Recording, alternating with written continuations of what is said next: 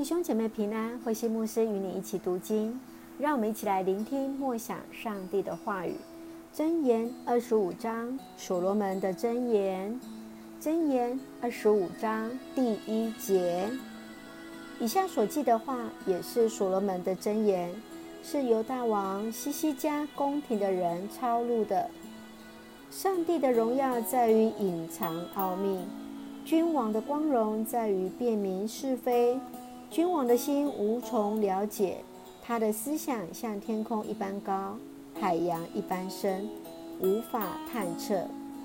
先除去银子的渣渣，银匠才能铸造精致的器皿；先清除君王左右的小人，政权才能建立在正义的基础上。你不可在王面前妄自尊大，想引起王的注意。宁可等人请你坐高位，不要让人请你下座，让位给比你重要的人。不可贸然出庭作证，倘若有其他证人指证你的错误，你怎么办呢？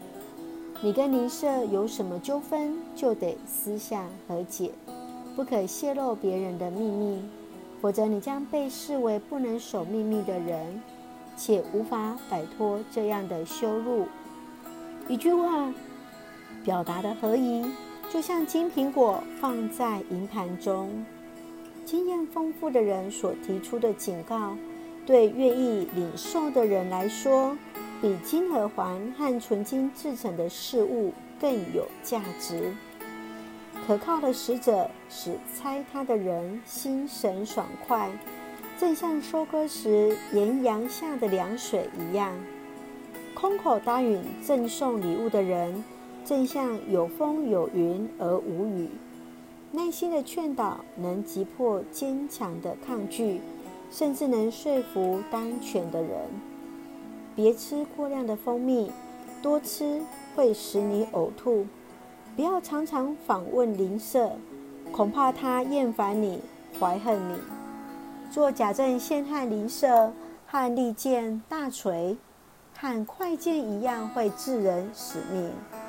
患难时倚靠不可靠的人，正像用坏牙咀嚼，用坏腿行走。对伤心的人唱歌，正如在冷天脱掉他的衣服，在他的伤口上擦盐。你的仇敌饿了，就给他吃；渴了，就给他喝。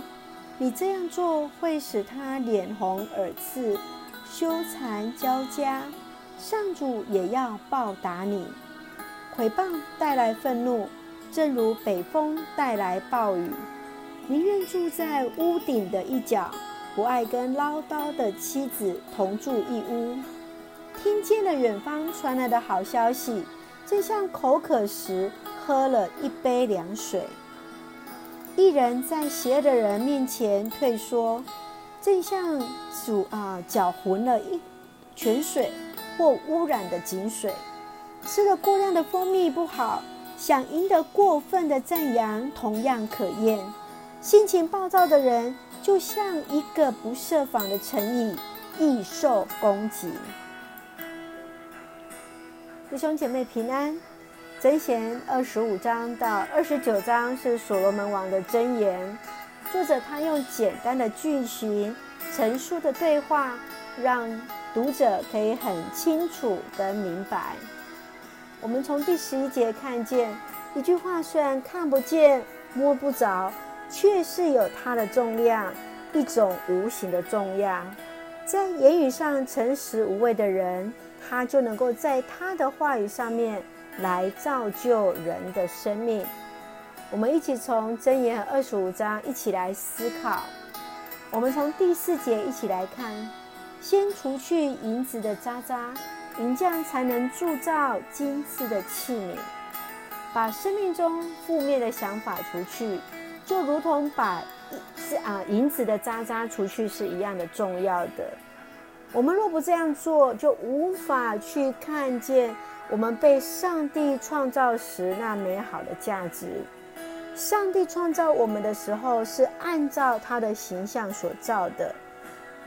当我们把自己的头衔、身份、外在的事物拿掉的时候，我们还会爱自己吗？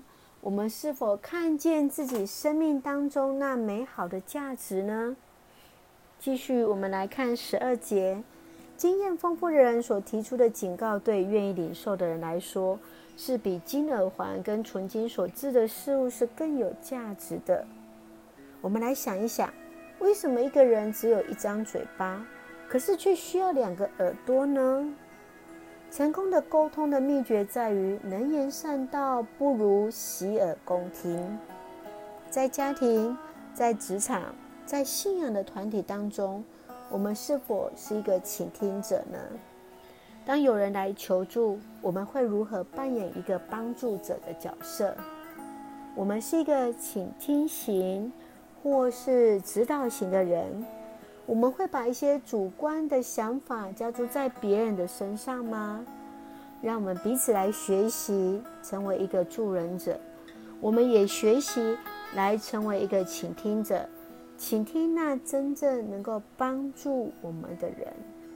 最后，我们一起来看二十一节和二十二节：你的仇敌饿了，就给他吃；渴了，就给他喝。你这样做会使他脸红耳赤、羞惭交加，上主也要报答你。什么是敌人？敌人就是那我无法再跟他相处下去的人。当你的仇敌，或者是你不喜欢的人，他在遇到挫折时，你会怎么样去被对待他呢？箴言当中所教导我们的智慧就是。你要选择友善、鼓励跟安慰，甚至是陪伴他走这一段的路程。哦，这是不容易的事情。求神来帮助我们。我们来想想，我们要怎么样去做呢？愿主的话语来成为我们的帮助。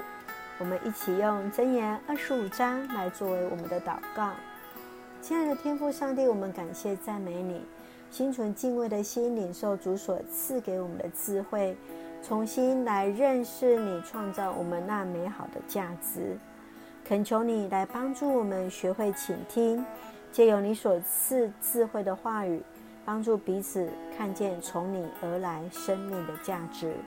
心存谦卑，接受别人对我们的提醒和警告。更求你来帮助我们。能够在爱中饶恕那对我们恶意相待的人，愿主恩待保守我们弟兄姐妹身体健壮，灵魂兴盛，在接受疫苗当中一切平安，赐下平安喜乐，在我们所爱的台湾，谢谢你恩待我们，献上感谢祷告，奉靠主耶稣圣名求，阿门。